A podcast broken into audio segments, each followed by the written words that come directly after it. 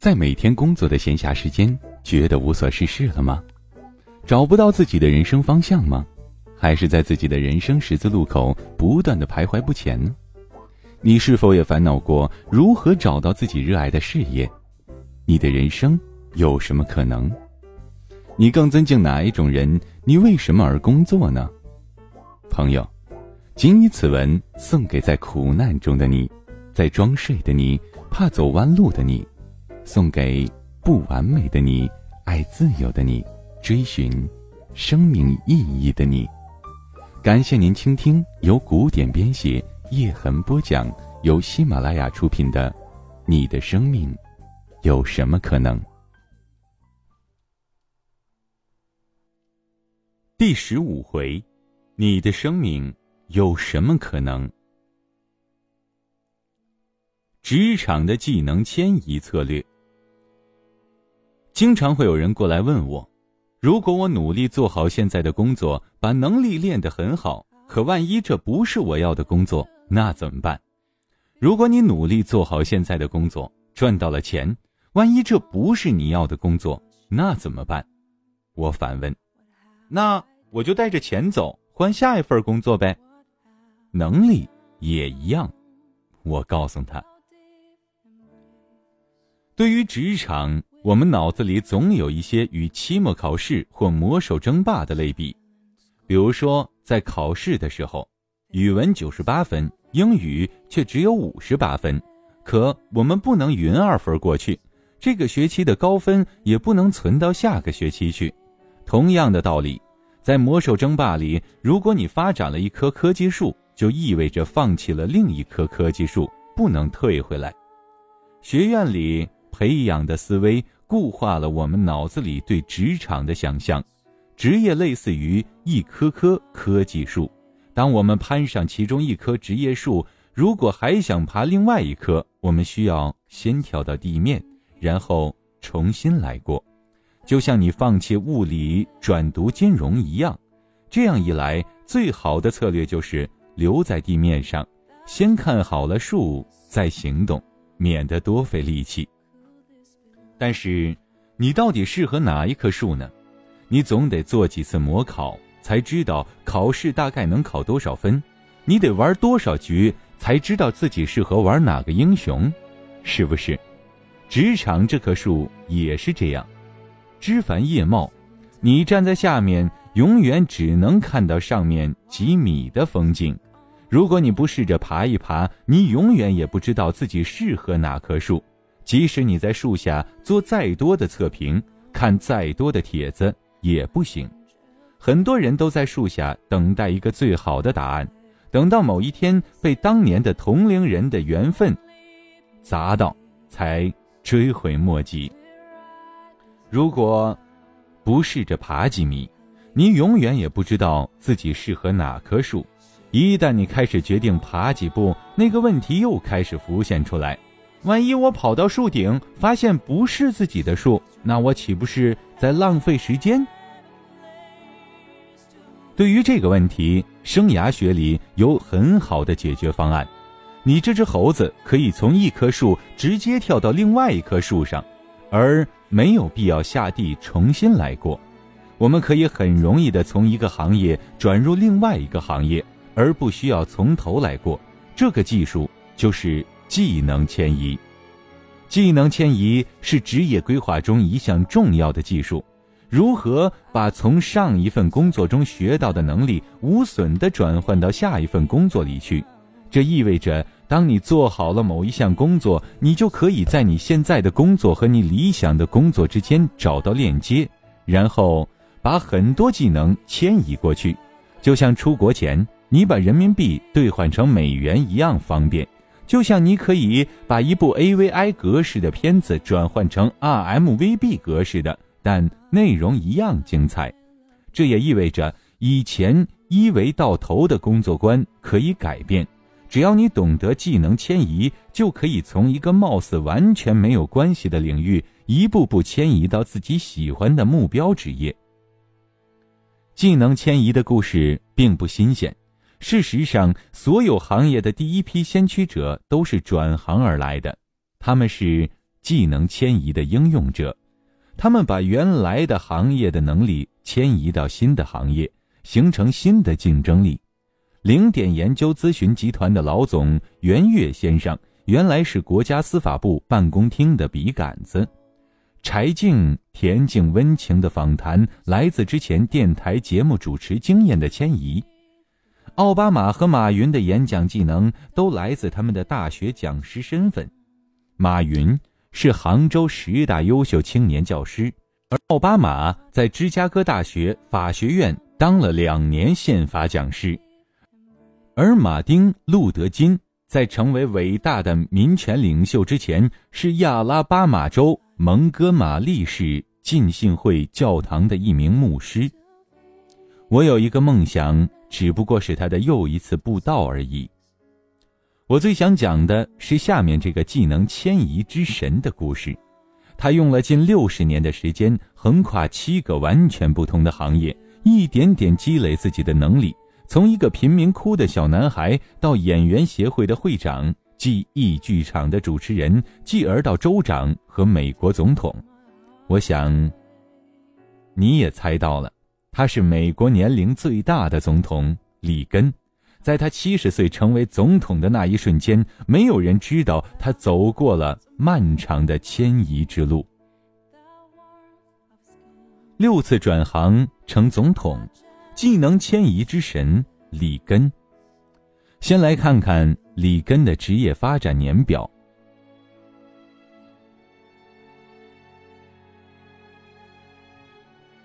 一九一一年出生，十六到二十三岁救生员七年，总共救起七十七名溺水者，还被当地报纸报道过。十七到二十一岁，读大学，做学生领袖四年。锻炼了领导力。二十一到二十六岁，在 WOC 广播电台和 WHO 广播电台当体育解说员四年，学会演讲表演。二十六到三十岁，二流演员，B 级片。二十九岁，结婚。一九四一年女儿出生，一九四五年收养男孩，一九四七年次女出生。三十到三十四岁，二十四岁成为美国陆军的预备役军官，三十岁入伍。一九四一年十一月入伍，十二月爆发了珍珠港事件，同期的还有飞行员老布什。由于眼睛散光，没有到第一线。珍珠港事件后调入好莱坞做教学影片。一九四五年退伍。三十六到四十一岁，一九四七年成为备选主席，因为在二战中的履历，在一九四七年到一九五二年、一九五九年到一九六零年成为美国演员协会主席。三十七岁离婚，四十一岁再婚，与夫人南希生下了女儿。南希在一九五八年生下他们的第二个孩子。四十四岁后，慢慢退出了电影圈，专注于媒体工作，签约记忆剧场，成为公众人物。每年需要在记忆演讲十六周。五十三岁，一九六四年最后一次作为演员出现，完全告别演员生涯。五十六岁到六十四岁，两届加州州长。七十到七十八岁，两届总统。一九八一年一月二十日至一九八五年一月二十日，一九八五年一月二十日至一九八九年一月二十日，后遇刺幸免于难，八十三岁被确诊为老年痴呆症，九十三岁去世。亲爱的听众朋友，您现在正在收听的是由喜马拉雅出品的《你的生命》。有什么可能？本文作者古典播讲叶之痕。里根一九一一年出生于贫困白人家庭，十六岁时，为了十五美元的周薪，他成为罗克河畔的救生队队员。在能胜任更好的工作之前，他干了七年，是名挺出色的救生员。七年里，他救起来七十七个人，受到了当地报纸的表扬。和所有人成功后最怀念的就是自己的屌丝岁月一样。十六岁的屌丝里根不知道他未来会有多自豪于这段工作，不知道多年后他成为总统会向白宫的访客展示挂在椭圆办公室里的罗克和照片，他也不知道自己有一天会老年痴呆。而那时，他唯一记得起来的职业就是救生员。救生员的收入让里根次年自费进入了伊利诺伊州的尤雷卡学院，主修经济学与社会学。对于自己的大学，里根回忆说：“他花了很少时间在课业上，却担任了大量俱乐部和运动队的领导人角色，被称为校园里的大角色。”健壮的救生员身板让他顺利地进入了运动员俱乐部。那个时候，里根最崇拜的就是罗斯福面对电台的演讲功夫。他开始在运动员俱乐部平台上锻炼自己的演讲能力。等他毕业的时候，他希望成为一名电台播音员。由于运动员加演讲的背景。他先后成为 WOC 广播电台和 WHO 广播电台的体育解说员，负责芝加哥杯棒球赛。里根在体育解说员的位置上工作到第三年半时，一个机缘巧合让他对自己的能力有了惊喜的发现。当时电视尚未流行，所谓的体育直播是从现场把比分用电报发到播音室。然后，播音员按照自己的想象力来解说具体细节。如果今天你打开网页的文字直播，然后试着给你周围的朋友做一个现场直播，你会发现这不是件简单的事，这几乎是在自编自导自演一场比赛。你需要用想象力填满所有比分中的空白。有一次。当棒球比赛进行到第九局的时候，收报线突然发生故障，收不到任何信号，混乱可想而知。而里根继续清晰流利地播报这场比赛，一直到半个小时后，收报线重新恢复，里根才开始把剧情往回圆。没有人听出来发生了中断，台里的人拍手庆贺。而那天的里根懵懵懂懂的对自己有了一个全新的发现，很有表演天赋。表演天赋，清晰稳定的嗓音，加上救生员锻炼出来的运动员般的体格，二十六岁的里根下一步成为演员变得顺理成章。他在一年后辞去了播音员的工作。在一九三七年，与华纳兄弟公司签订了七年的合同，成为了一名演员。接下来，里根的成绩表现平平，在演员圈混了三年，主演了几部不温不火的电影。那个年代，秀兰·邓波六岁拿到了奥斯卡奖，费雯丽出演《乱世佳人》和《魂断蓝桥》，而里根。几乎完全没有实力进入一流演员的圈子。一九三九年，二战爆发了。一九四一年十一月，三十岁的里根作为预备役军官入伍，但又因为散光没有奔赴前线。一个月后，珍珠港事件爆发，他又从军队被调回到好莱坞，从事军方的教学影片录制。因为他是电影人中的军人。也是军人中最懂得电影的人，里根把演员技能迁移到了军队生涯中，帮他获得了新的机会。同年，由于在军方和演艺圈的声誉，他成了美国的电影协会 SAG 备选主席。六年后，他正式成为美国电影演员协会主席，这也给他带来了不菲的收入。在二十世纪五十年代后期的某一年里，里根的收入高达五千美元。至此，里根的政治道路徐徐展开。里根意识到自己在演员行当没有走上顶峰的能力，他决定换条路试试看。四十四岁的他开始把目标转向传媒。当时的记忆公司有一档很受欢迎的周播节目《记忆剧场》，里根因为演员的外形与演讲力被聘为主持人，合同要求他在通用电气下属公司中做每年十周、每天平均多达十四场的演讲，这让他每年进账十二点五万美元。在记忆剧场，里根接触到了商界、政界人物。更重要的是，他获得了公众认知度，成为公众人物。现在的里根可以尝试闯荡童年羡慕的政治道路了。七十岁，里根就任美国总统，成为美国年龄最大的总统。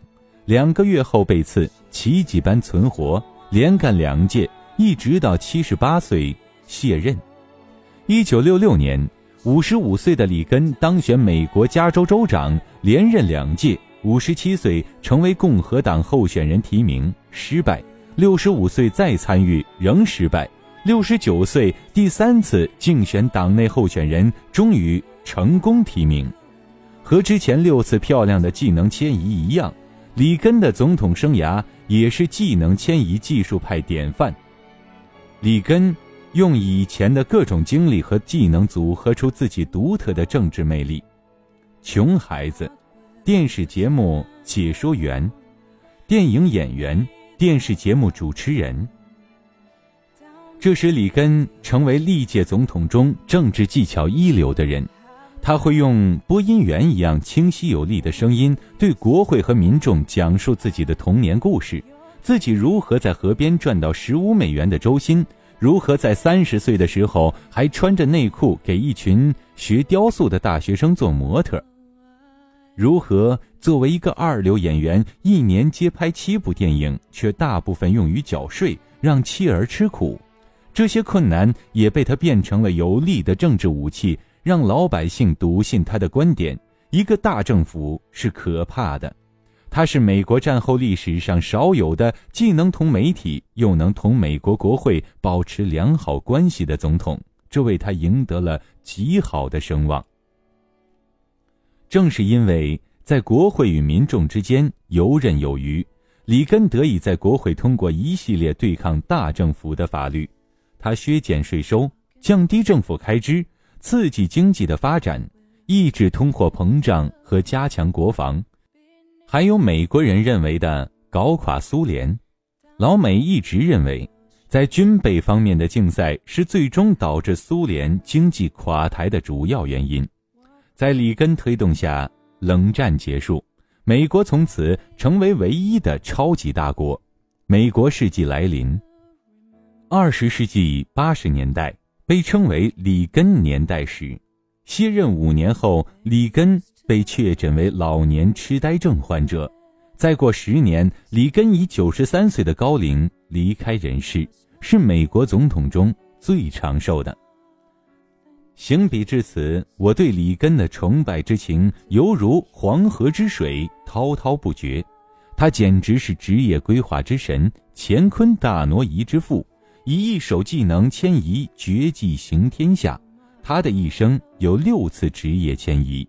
第一次，他用救生员赚来的钱读大学，用大学生涯修成领导力与演讲能力。第二次，凭借演讲能力成为播音员，在播音间抓住机会，展现了表演才能。第三次，凭借表演能力成为演员。第四次，战争来临，在军队中用演员身份发展权力，成为电影演员协会主席。第五次。利用主席的名声成为主持人，赚钱的同时获得了商业经验和公众注意力。第六次，带着这些经历，五十五岁进入政坛，连续努力十五年，最终成为总统。当他走上权力的顶峰，成为总统时，他依然在使用技能迁移大法，演技、演讲能力、煽动力。奋斗时足以弥补他的其他缺陷。最后顺带说一句，里根是美国历史上五个被刺杀的总统中唯一没有身亡的总统，其中三位——林肯、麦金莱和肯尼迪——当场死亡。加菲尔德卧床七十九天后，因感染并发症一命呜呼。只有里根歇了十二天，起来伸个懒腰，拍拍屁股，又上班了。这，你敢说和他的七年救生员生涯无关？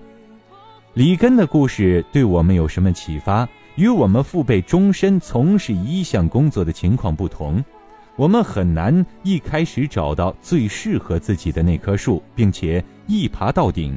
这个时候，找到自己最有可能进入的领域，在其中积累新的能力，在恰当的时候迁移到更适合的新的工作中去，通过不断的修炼、迁移和组合，找到你最适合的领域，同时也就拥有了你独特的竞争力。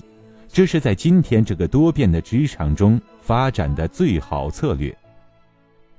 里根不是一个天资过人的人。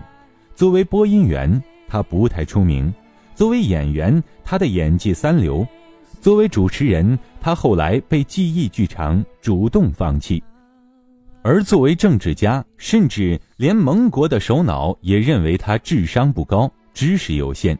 撒切尔夫人一九八六年在英国会见他之后，曾评论道：“在他的两耳之间空无一物，指他没有脑子。”他不是一个拿着一手好牌的天才，但是他把这手牌打到了极致。亲爱的听众朋友，感谢您收听由喜马拉雅出品的《你的生命有什么可能》。本文作者古典播讲叶之痕。今天的节目就播讲到这里。想要收听更多内容，欢迎下载喜马拉雅手机 APP。